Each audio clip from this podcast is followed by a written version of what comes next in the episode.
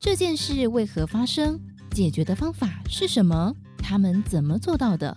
而采访幕后又有哪些不为人知的历程呢？就让编辑室好好说。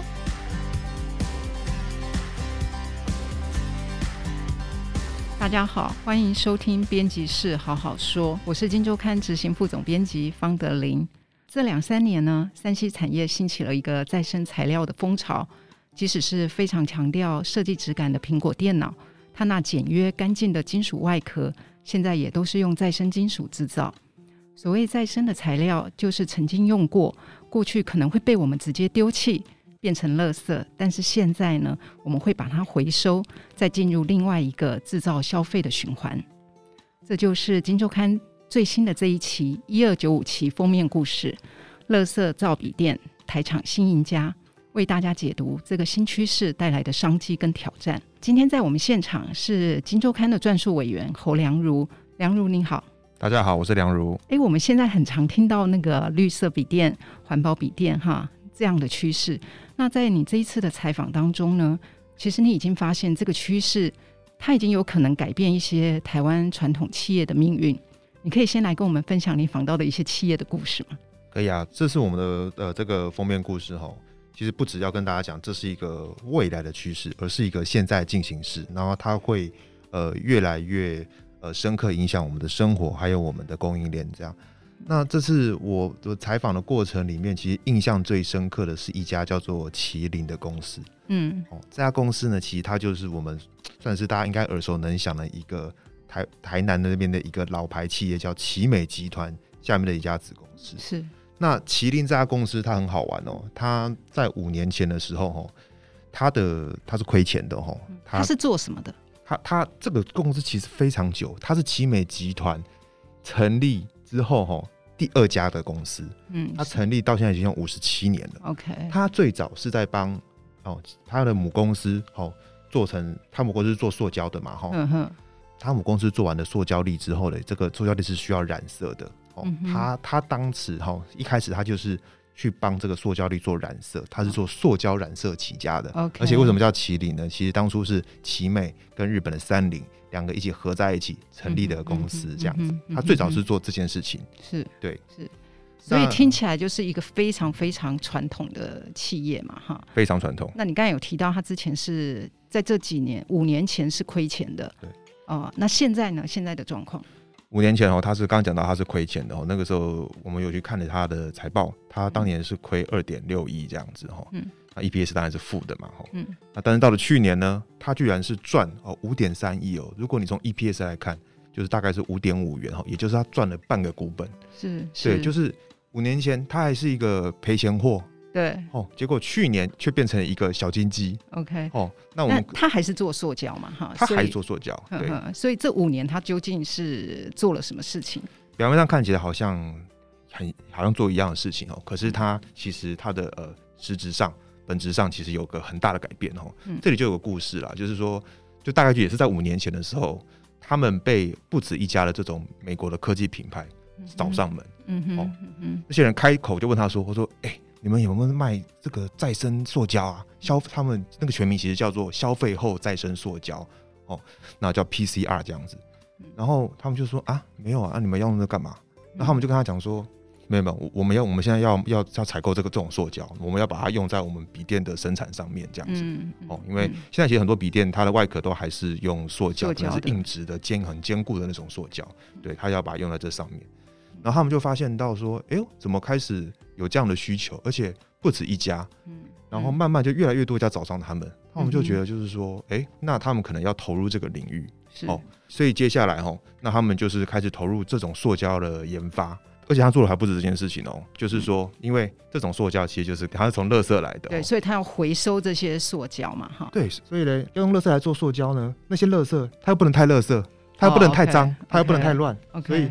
所以他必须要在在那个回收厂那边哦，它就要有一个比较好的一个仔细的分类，嗯哼，比较好的处理。那这些垃圾送到他们那边，再做成这种呃再生塑胶粒的时候，那的它的品质才会好这样子。可是他们开始就遇到这个问题，就是说，因为我不知道大家有没有经过那种回收厂，看起来都会比较脏乱嘛，哈。啊，甚至铁皮屋啊，好，甚至有些没牌照这样子，对，所以不是这么有制度。那他们后来就觉得说，不行，他如果要把他的塑胶粒的品质做好，那一定要从源头去把品质做好更好的管控。所以他们甚至跑去那些回收厂。去教那些做了一辈子回收生意的人，该怎么更有制度，怎么更仔细的去做回收，而且还不止这样，他还教他们去怎么去申请一些国际认证，因为这样的塑胶它要被用在笔电上面，呃，是被有环保标章的，其实那些塑胶都要有国际机构的一些认证，这样，他还教他们怎么去申请认证，教他们怎么去改善整个生产。哦，整个制造的流程这样子，所以其实是一个做了五十几年的这个塑胶公司，它现在要改做再生塑胶粒，它的整个过程，比如说它管理的东西也会不一样嘛，哈，就是可能以前他从来没有面对回收商，他现在要面对回收商，都不一样啊。你看他因为以前的原料可能是跟中油买，他们上游可能是中油，可能台塑，对，跟他们买乙烯、丙烯、丁二烯这样的最上游的石化原料，对，但他现在要跟回收商买，他要去跟回收商买，对 对，对，买垃圾进来，对，这个就这个就差很多。所以其实这个就是我们这一期封面想要跟大家介绍，就是说，其实虽然是用再生材料，然后我们是在做同样的东西，做笔电、做 PC、做手机，哈，但是其实对所有的参与在这一条供应链的企业，其实它不论在管理上，或者是它的原料上，它都面临了一个要新的变革，哈，那。那但是这个趋势，刚才我们从麒麟那里已经听到，就是说至少它这五年它的获利是一直在成长嘛，感觉这个是这个市场性是有的哈。那如果我们放开用一个比较总体的眼光来看，这样的趋势确实在未来的十年、二十年，它还是会一直的往上涨，就是它的产值大概可以有多大？我们可以预估的出来吗？这个其实是这个趋势其实是呃很肯定的哈。那呃经过我们的调查哈。呃，全球的这个六大 PC 品牌，哦、为什么讲六大呢？因为这六大呢，大概就囊括全球这个 PC 市场，大概超过百分之八十了。这样、嗯哼哼，这六大品牌其实几乎每一个都定出哦，他要去用这个再生的材料哦去做他的产品的时间表还有进度哦、嗯。比如说最急的就是 HP 惠普，还有我们台湾的这个 Acer 宏基，他们最急多急嘞？他们希望四年后，也就是二零二五年。他们希望他们的产品里面至少百分之二十是用再生塑胶去生产的。嗯哼。那另外一家公司，大家应该耳熟能详，叫做戴尔 （Dell）。哦。他们的时间表是设定在二零三零。哦。虽然在九年后，可是他的目标却是最积极的。他定出来的目标是他希望他的所有产品里面至少有含有百分之五十，起码百分之五十的再生材料。嗯。哦。那这个是，而且是不只是塑胶哦，还包括金属。哦，他都希望可以用这样的再生材料去做生产。这样看下来，哈，其实不止他们，我们这次调查的这些品牌厂里面，包括像联想，包括像哦三星、苹果、微软，他们都定出类似的目标或是时间表，有些还可能还没定出时间表，可是他们目标都讲得很明确。嗯。那整个全球的 PC 的产值，吼，大概就是两千亿美金嘛，两千多亿美金，那大概就是换算新台币大概六兆嘛。六兆。那这其实是一场质变，就是说这是一个这个六兆产值市场的一个供应链的重新的洗牌。嗯哼哼哼。我们其实问了有很多专家，那大家的看法也是非常雷同，就是说。当这个市场正在进行一个质变的时候，吼，就是呃，如果旧的供应商，吼，就是说原本的你参与在这里面的厂商，你如果去没有去把自己做一些技术上的改变的话，那你就很有可能在这个质变的过程被淘汰在这个六兆产值的市场之外。OK。因为我们像我们刚才讲的麒麟，它可能是可以新挤进来这一个 PC 供应链的厂商，但是相对之下，就是说如果现有的有的厂商它没有办法跟上这一个再生材料的这个脚步的话，它可能将来就会被淘汰出局嘛，哈。那其实一个 PC 或者是手机来讲，我们的材料是不止塑胶嘛，哈。当然，塑胶现在是最成熟的，所谓的再生塑胶是比较成熟的，但是其实 PC 来讲，它的材料不止塑胶。那就我所知，苹果它虽然没有宣誓，就说啊，比如说像二零三零年它要做到多少，但是它有一个宣言是说，它将来所有的材料都要用再生的。也就是说，它以后我们的苹果手机、苹果电脑，你现在拿到的东西都是会从所谓的垃圾里面去造出来的哈。那可以讲一下他们现在在这个里的布局，因为它的材料不止塑胶嘛，它还有金属。那听说它每一块。金属每一个细部，它现在都有研发，哦，因为你要把它再生，其实现在有的技术还不见得做得到，但是他现在听说都有研发团队在做这个部分，你可以跟我们分享一下。我先举个例子好了，嗯、就是苹果有一台笔电，呃，算是常青产品，一直都很热卖，学生非常、嗯、非常爱买，就是它的 MacBook Air。嗯哼，oh, Air 你现在手上这个是不是就是？我现在手上是 MacBook Pro。对，那我前一台就是 Air，那 Air 我也也真的用了很多年了。那大家可能不晓得哦，大概从三年前开始，苹果。卖出去的每一台的 MacBook Air，它外面摸起来这个冰冰凉凉的这个这个铝合金的金属机壳，其实全部都是用再生铝去生产的。哦，哦所以现在我们只要去一零一哈远东百货的这个 Apple Store 哈，我们就可以看到那个苹果专卖店的每一台一字排开的这个 Air，全部它其实都是用再生金属去打造，再生铝这样子。我这边再讲个故事哦，就是今年是这个贾伯斯逝世十周年嘛。嗯，那贾伯斯他在生前，他其实有一个非常有名的演讲，就是在斯坦福大学。我今天我就看你出门前看一下，那个在 YouTube 的观看数快四千万次。但有个记忆点，最记忆深刻就是他有一句话嘛，就是虚怀若谷，求知若愚嘛。哈、嗯、，Stay hungry, stay foolish。Foolish 对，这个非常有名。可是大家知道吗？在这场演讲的时候，Steve Jobs 他演讲到一半的时候。突然，他的头上有一台飞机从他后面这样开过去，然后上面挂了一个旗帜，上面写说：“Steve，请你回收你的电子废弃物。”那所以其实很早哦，苹果它就有受到这种呃压力团体哦，这种 NGO 的压力了。这样，那所以它其实对这件事情的布局，它其实呃也算是蛮早就启动，那也是放了他们自己的研发资源在里面。它不只是说，哎、欸，我叫你供应商。哦，去用这样的材料去给我做零组件，而是他们内部是有一个材料科学家的团队，专门是在研发怎么样把垃圾变成它可以用的材料。比如说，我们讲铝这个事情，刚刚讲到 Mac Air 外面那个铝嘛，对，它现在摸起来还是跟以前感觉是都是一样的，对，大家感觉不出来，可是感觉不出来它是垃圾造出来的。对，其实那个前身哦，可能就是你可能前几年丢掉了一台 iPhone 啊，或者是可能某个铝罐，你喝完可乐的那个铝罐这样子。那他为了这件事情哦，他虽然是一八年开始哈，但是据我们的了解哦，他其实已在那个之前已经进行了起码两三年，跑不掉了。那而且它现在进展到什么程度呢？它现在把这个再生铝合金的这个技术，它去申请专利。它在中国、在欧洲、在美国，它全部都申请专利。他会干嘛去做这件事情？然后有一个手机产业的供应商，他就跟我们这样讲：他说，因为苹果知道未来所有的三 C 产品，包括笔电、包括手机，都可能都是用这种再都必须要用这种再生材料打造，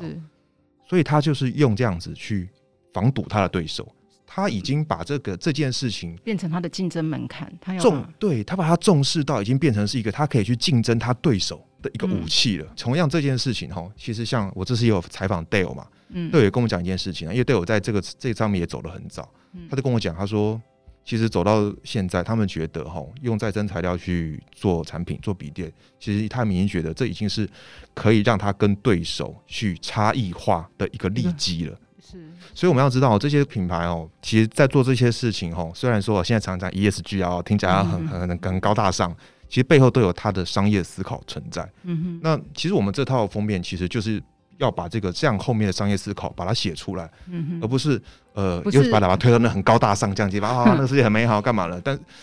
这个我们当然会希望这个世界更美好，那但是推动它往那个方向去前进的力量。其实，呃，商业的驱动力其实还是很重要，而且这些人确实有被这样力量给驱动着。其实刚才从你讲的故事，我才想到，就是说，其实现在我们在做再生材料这件事情，不只是环保的诉求嘛，哈，我看起来是它也有一种压力，因为你刚才讲说，那个 NGO 组织在那么多年前就要求他要回收这个电子废弃物，那确实联合国一直有在关注这件事情，就是他发现现在整个地球上。电子废弃物的产生的量实在太大了，如果这个不做管控的话，地球是可能真的会产生问题哈。那个量有多大嘞？我就用个比喻好了哈，讲数字大家可能没概念。联合国的统计哦，就是全世界一年丢弃的电子废弃物，嗯，堆起来可以是七个埃及金字塔那么高，就是这么的多。那在过去，其实欧美国家是不做垃圾分类的，嗯哼，他们是不做回收的，对，他们直接把它运出到国外。啊，所以现在等于被迫大家都一定要在做这件事情，这样子哈。好，那回过头来，我们刚才虽然从麒麟的故事知道说它有一些挑战嘛，就是我即使我们要转型进来用所谓的再生材料，它一定会有一些挑战。当然有商机，但是也会有挑战。那台湾毕竟是 PC 供应链的大国，所以这个等于也是对我们的挑战，对我们企业的挑战。呃，梁汝，你可以跟我们分享，比如说像广达这种，呃，过去就是主要的组装厂，PC 的组装厂，笔电的组装厂，他们如果面临这个趋势，他们现在现成就是现眼前他们会面临的挑战会是什么？其实这个趋势影响到的供应链的环节，哦，其实是上中下游。都会。都会，不管它是做最下游的品牌的，不管像广达、人保做组装的，不管像是做零组件的，不管是最上游做材料的。它都会被这个趋势给影响，因为很简单，今天这个每台笔电都是由品牌商去推出的，那今天品牌商有这样的需求，有这样的压力，就会要求它的组装厂，你必须要帮我找到哦，用这种材料生产的零组件。嗯哼，所以这个时候对于组装厂来说，他要很知道他手上的这一群哦供应商里面，哦这些零组件厂里面，哪些人是拥有这样子的能力的。再进一阶到了这个零组件厂，那零组件厂其实对他们挑战是最大的，因为他们等于直接要用这种再生塑胶或是再生金属去把它做成零组件，比如说用再生塑胶去做塑胶的射出，射出成机壳，射出成那个内部的一个机构。嗯哼。可是这个射出其实并不容易哦，因为再生塑胶其实杂质比较多，所以射出之后，像这次就有厂商跟我们讲说，他们一开始试的时候傻眼，射出之后放一天，发现缩水了。因 为像我们的衣服一样会缩水这样子，因为里面杂质多，嗯，对，那他所以他们后来还发现到，哇，不行，用他们过去的那个这种加工的参数哦去做这样子的生产，其实不合用，所以他们必须要针对这样的材料去重新调整他们的呃设备的参数，嗯。等于他们要为了这个材料去重新打造一个技术的能力，嗯哦，这个就是一个还蛮好的例子，就是并不是说我把它买来就好了，很多人都觉得说啊，把它有钱就把它买过来就好了嘛，但其实不是这么简单，你买过来，